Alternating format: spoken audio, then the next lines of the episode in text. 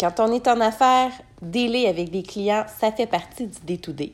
C'est pas toujours facile, puis c'est pour ça que je vais vous donner quelques petits trucs aujourd'hui pour apprendre à désamorcer la bombe, entre guillemets, quand un client est pas content. Je m'appelle Christelle Serré, je suis coach marketing. Mon rôle est d'aider les entrepreneurs à démystifier le monde numérique pour s'assurer de générer des leads de qualité. Donc, je donne des formations et du coaching privé pour m'assurer que tout le monde puisse sortir gagnant de leur stratégie marketing et qu'il n'y ait pas tout toujours besoin de payer pour le faire faire et s'il décide de payer un expert pour le faire, qu'au moins il puisse comprendre toute euh, la structure derrière ça. Donc, le vif de notre sujet aujourd'hui dans ce podcast, c'est de parler des clients mécontents. Je commence par faire une mise en situation. Imaginons un client qui commande en ligne un produit, qui le reçoit au lieu d'être, je sais pas moi, 72 heures de, livraison, le reçoit en euh, deux semaines plus tard. Fait qu'évidemment, ça cause des frustrations. Le client un peu paniqué rappelle le, fournisseur du produit, euh, lui donne en bon français euh, un char de merde et la personne ne sait pas comment faire pour justement désamorcer ce moment-là. Donc, je vous donne quelques petits trucs hyper simples. Premièrement, quand la personne est au téléphone, elle est déjà dans un monde, dans un mode agressif, entre guillemets, parce qu'on a des bons clients qui vont se fâcher, puis on a des mauvais clients qui vont se fâcher. Mais disons que le client est dans un mauvais mood, puis il vous appelle en panique et commence à hurler au téléphone ou peu importe c'est quoi ses agissements la première chose à faire, c'est de ne pas prendre personnel ce que la personne et ce que le client va vous dire. Donc, le client, il est fâché d'une situation, c'est pas nécessairement question euh, de problème avec votre produit ou même avec votre service. Donc, premièrement, il faut vraiment apprendre à se dégager de toute cette responsabilité-là. Oui, c'est votre entreprise. Oui, c'est vos produits et services. Oui, c'est votre nom qui est là. Mais avant tout, ce n'est pas de vous que le client est insatisfait. Généralement, c'est d'une situation. Et même si vous êtes la cause, euh, ça reste une situation. Donc, il faut apprendre à avoir un détachement entre ce qui se passe euh, dans le day-to-day et ce qui se passe dans le fond, règle générale. C'est sûr que si vous avez plusieurs clients qui vous rappellent pour la même situation, euh, c'est peut-être vraiment une vraie problématique, mais là, on va y aller avec un cas extrême. Donc, première chose, comme je disais, c'est de ne pas prendre personnel. Par la suite, c'est de prendre le temps d'écouter le client et de ne pas sauter sur la défensive. Donc, dans le cas de l'exemple que je vous ai donné, peut-être que le client, c'est effectivement euh, un problème de livraison. C'est peut-être le fait que la personne, euh, l'entreprise en tant que telle, n'a pas envoyé le produit au bon moment. Ça peut être la faute de Post Canada, ça peut être peu importe c'est quoi la raison. L'idée derrière tout ça, c'est de faire en sorte de d'écouter le client pour que lui puisse, premièrement, libérer sa, sa frustration. Donc, on commence tout simplement en disant, écoutez, monsieur le client, je comprends qu'il vous est arrivé telle, telle, telle affaire, je comprends que la situation soit fâcheuse, on va essayer de trouver une solution. Donc, ça, c'est mon troisième point, démontrer à votre client que vous êtes prêt à essayer de trouver une solution. Puis là, ce que je vous dis, c'est une généralité parce que ça se peut que même si vous proposez quelque chose à votre client, ça se peut que ce soit sa faute à lui, ça se peut que ce soit la vôtre, peu importe c'est quoi, ça se peut qu'il reste fâché. L'idée derrière tout ça, c'est de juste désamorcer et de calmer une situation. Donc, en trouvant une solution, euh, ça va vous permettre, dans le fond, de, de, faire en sorte que le client va être heureux en bout de ligne. Mais avant de trouver la solution, assurez-vous de bien avoir compris, comme je disais, les demandes du client. Bien, plutôt les problématiques plutôt que les demandes. Donc, si votre client vous a parlé d'un délai de livraison ou d'une problématique, répétez après lui pour vous assurer que vous avez bien compris.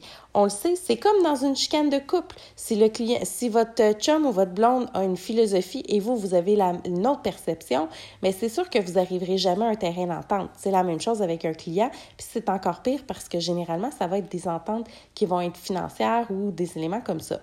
Fait que bref, en répétant ce que le client va vous avoir dit, ça va vous permettre de, un, de vous assurer d'avoir bien compris la problématique, puis pour le client aussi, il va se sentir écouté.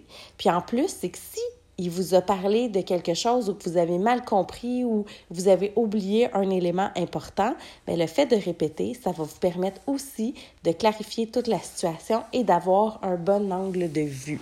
Donc, on résume souvent. Ensuite, on essaye évidemment de trouver une solution.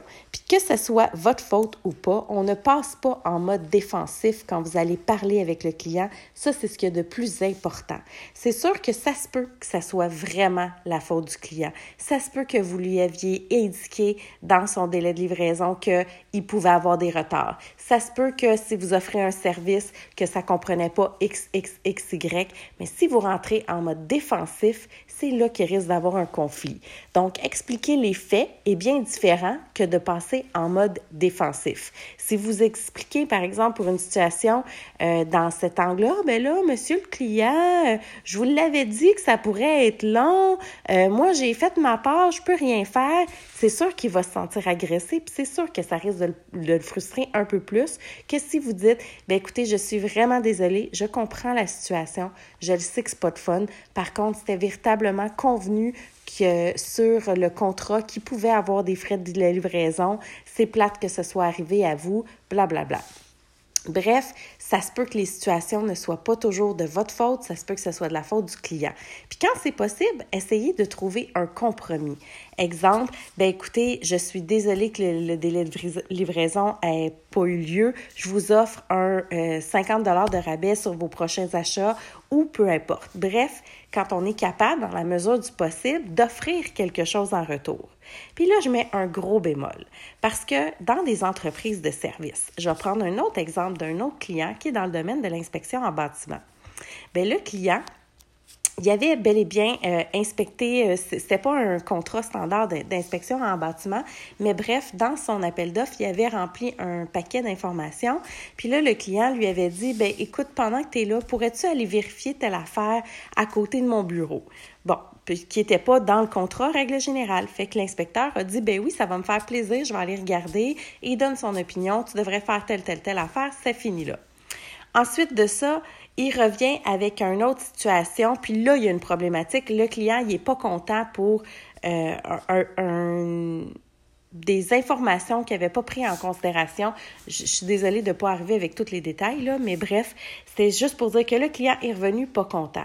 Bien, l'inspecteur en bâtiment, il avait donné son temps supplémentaire pour aller justement euh, évaluer un autre, euh, un autre aspect, dans le fond, de, qui n'était pas dans la copropriété, qui n'avait pas rapport, mais que pour être gentil, pour offrir un bon service clientèle, il a décidé d'aller euh, l'aider à ce niveau-là. Fait qu'il a déjà offert du temps supplémentaire à ce client-là. Il a déjà offert un plus-value à ce client-là. Fait que des fois, c'est vrai que c'est difficile de dire, ben écoute, je vais t'ordonner plus de temps, je vais aller te l'évaluer, ton cabanon qui faisait pas partie de, de ton offre de service de départ. Donc, des fois, ce, petit temps-là de plus, euh, l'évaluation simple d'un cabanon qui ne faisait pas partie de l'offre de service, bien, pour l'inspecteur, c'est peut-être un deux heures de plus de son temps. Puis le deux heures de plus de son temps se paye. Donc, c'est sûr que ça se peut que l'inspecteur pour patcher, n'ait pas envie nécessairement de dire, ben écoute, je vais aller te le faire, le cabanon qui n'était pas inclus. Fait que c'est correct aussi de maintenir et de dire, ben écoutez, je, vous le dis, monsieur, on en avait parlé, ce n'était pas dans le contrat, on avait investigué, on avait dit que ce serait ces éléments-là qui seraient dans le contrat de, d'investigation. J'ai été fin, je vous ai, je vous ai rajouté d'autres choses. Donc, je comprends que vous soyez déçus. On pourrait peut-être trouver une autre solution qui nous euh, arrangerait tous les deux. Donc, on désamorce un peu la bombe, puis on arrive avec quelque chose, un compromis qui est aussi bon d'un côté que de l'autre. Parce que, règle générale, on le sait, des mauvais clients insatisfaits, généralement, ne reviendront pas nécessairement par la suite. Fait que trop donner, ça vaut pas la peine non plus. Encore là, quand on est en affaires, l'avantage, c'est qu'on a le droit de choisir les clients avec lesquels on va travailler. Ça fait partie de nos privilèges et vous avez le droit de mettre un client dehors. C'est sûr que quand c'est des one-shot deals, c'est un peu dur. Une fois que c'est fait, on sait que ça ne reviendra pas. Mais dans des, dans des cas où la clientèle, elle est récurrente, des mauvais clients, des clients qui sont toujours insatisfaits, pas une mauvaise situation qui arrive, des clients qui sont toujours insatisfaits, bien, savez-vous quoi? En tant qu'entrepreneur, vous avez tous les droits possibles et imaginables de dire moi, je ne veux plus travailler avec vous. Je suis désolée, notre relation n'ira pas plus loin. Euh, je vous remercie pour le temps qu'on a passé ensemble. That's it. Vous avez le droit de mettre un client dehors. Je l'ai fait, puis ça m'a soulagé incroyablement. Donc, les clients insatisfaits, il va toujours en avoir. Il y a toujours une manière de désamorcer. Quand on est capable de contourner puis rendre le client heureux par la suite, ça fait des fois des clients qui vont rester avec nous pendant de très, très, très nombreuses années. Tranche de vie personnelle, moi, justement, j'avais un problème avec un client il y a plusieurs années. Il était deux dans l'association dans la compagnie. Je m'étais même chicanée, ça avait vraiment dégénéré avec un des clients. J'avais refusé de travailler avec par la suite. Puis son autre associé, ben au début, je me disais, il me rappellera jamais, tout, tout simplement. Puis son autre associé m'a approché. J'ai décidé d'aller le rencontrer quand même. Puis on a travaillé ensemble pendant presque huit ans sur plusieurs projets. Donc des fois, ça veut rien dire. C'est chaque personne est différente. Fait que, mais suivez votre petit instinct, suivez votre petite voix. Si vous sentez que ce client-là, n'est pas fait pour vous, on s'en éloigne. Puis si vous voyez que ça vaut la peine, vous le faites. Petite parenthèse aussi, attention à tous les réseaux sociaux. Ce qui est écrit en ligne reste. Donc, quand il y a, un quand il y a une problématique, quelqu'un donne un mauvais avis ou peu importe la situation, on essaie de s'excuser publiquement, puis on essaie de ramener le client à l'extérieur de Internet pour s'assurer d'avoir un suivi euh, continu, mais surtout pour s'assurer qu'il n'y ait pas de débat qui reste en ligne euh, indéterminé. Donc, bref, je vous souhaite une bonne relation avec vos clients, puis on se reparle bientôt pour un autre podcast.